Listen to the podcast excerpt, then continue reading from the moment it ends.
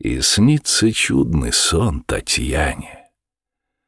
Ей снится, будто бы она идет по снеговой поляне, печальной мглой окружена. В сугробах снежных перед нею шумит, клубит волной своею кипучий темный и седой поток, не скованный зимой. Две жердочки склеены льдиной, дрожащий гибельный мосток, положенный через поток, и пред шумящей пучиной недоумение полна остановилась она.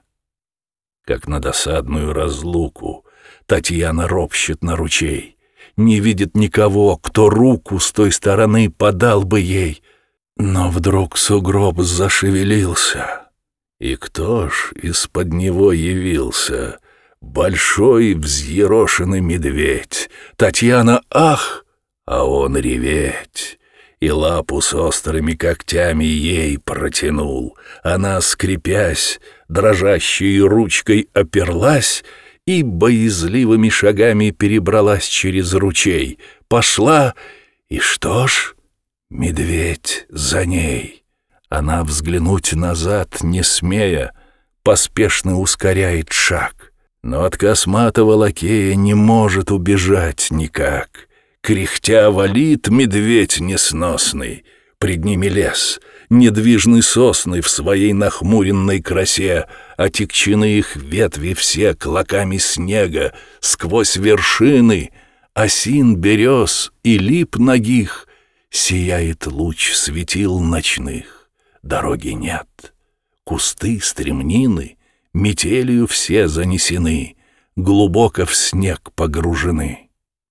Татьяна в лес, медведь за нею, снег рыхлый по колено ей, то длинный сук ее за шею зацепит вдруг, То из ушей золотые серьги вырвет силой, То в хрупком снеге с ножки милой Увязнет мокрый башмачок, То выронит она платок, Поднять ей некогда, боится, Медведя слышит за собой, И даже трепетной рукой одежды край Поднять стыдится. Она бежит, он все во след — и сил уже бежать ей нет.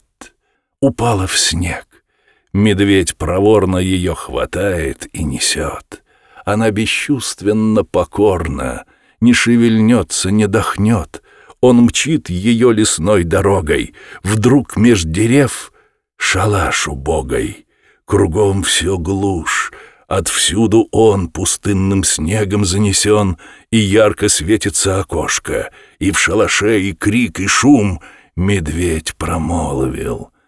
«Здесь мой кум, погрейся у него немножко». И в сени прямо он идет И на порог ее кладет. Опомнилась, глядит Татьяна. Медведя нет, она в сенях. За дверью крик и звон стакана, как на больших похоронах. Не видя тут ни капли толку, глядит она тихонько в щелку. И что же видит? За столом сидят чудовища кругом. Один в рогах с собачьей мордой, другой с петушьей головой, Здесь ведьма с козьей бородой, тут остов чопорный и гордый, там Карла с хвостиком, а вот полужуравль и полукот. Еще страшней, еще чуднее. Вот рак верхом на пауке, вот череп на гусиной шее, вертится в красном колпаке — вот мельница в присядку пляшет и крыльями трещит и машет. Лай, хохот, пение, свист и хлоп, людская молвь и конский топ. Но что подумала Татьяна, когда узнала меж гостей того, кто мил и страшен ей, героя нашего романа? Онегин за столом сидит и в дверь украдкою глядит. Он знак подаст, и все хлопочут. Он пьет, все пьют и все кричат. Он засмеется, все хохочут. Нахмурит брови, все молчат. Он там хозяин, это ясно, И Таня уж не так ужасно, и любопытная теперь немного растворила дверь.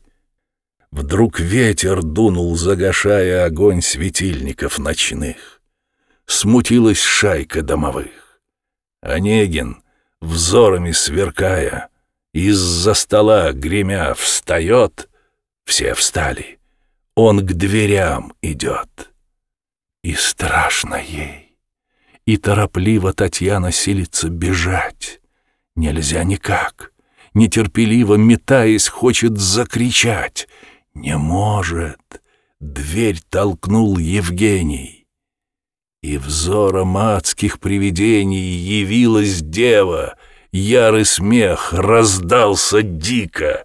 Очи всех, копыты, хоботы кривые, Хвосты хохлатые клыки, Усы, кровавые языки, Рога и пальцы костяные — все указует на нее, и все кричат «Мое! Мое!»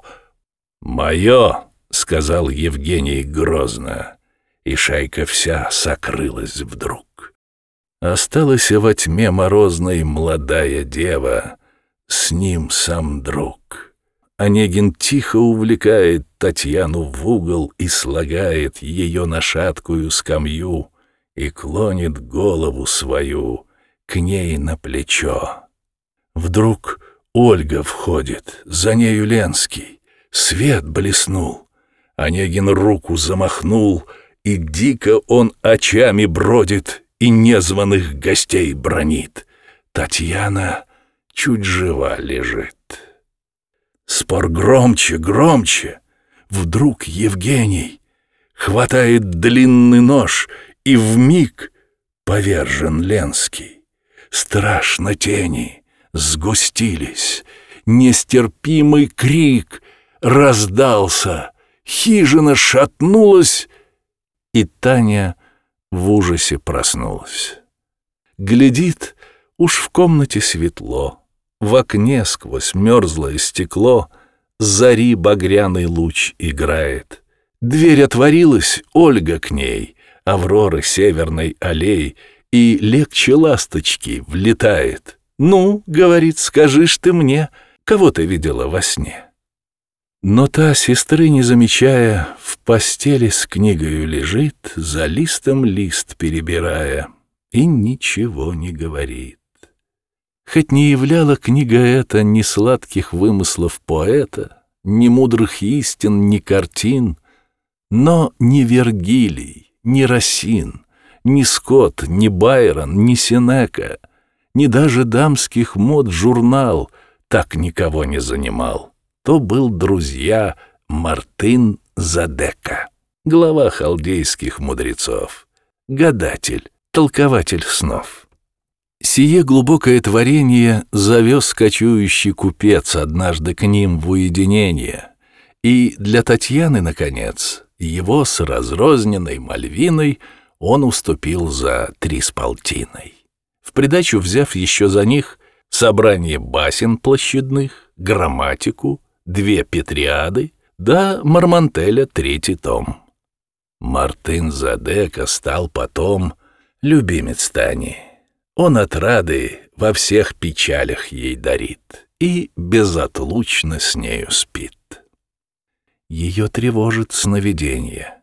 Не зная, как его понять, мечтание страшного значения Татьяна хочет отыскать. Татьяна в оглавлении кратком находит азбучным порядком слова «бор», «буря», «ведьма», «ель», «еж», «мрак», «мосток», «медведь», «метель» и прочее ее сомнений Мартын Задека не решит. Но сон зловещий ей сулит печальных много приключений. Дней несколько она потом все беспокоилась о том.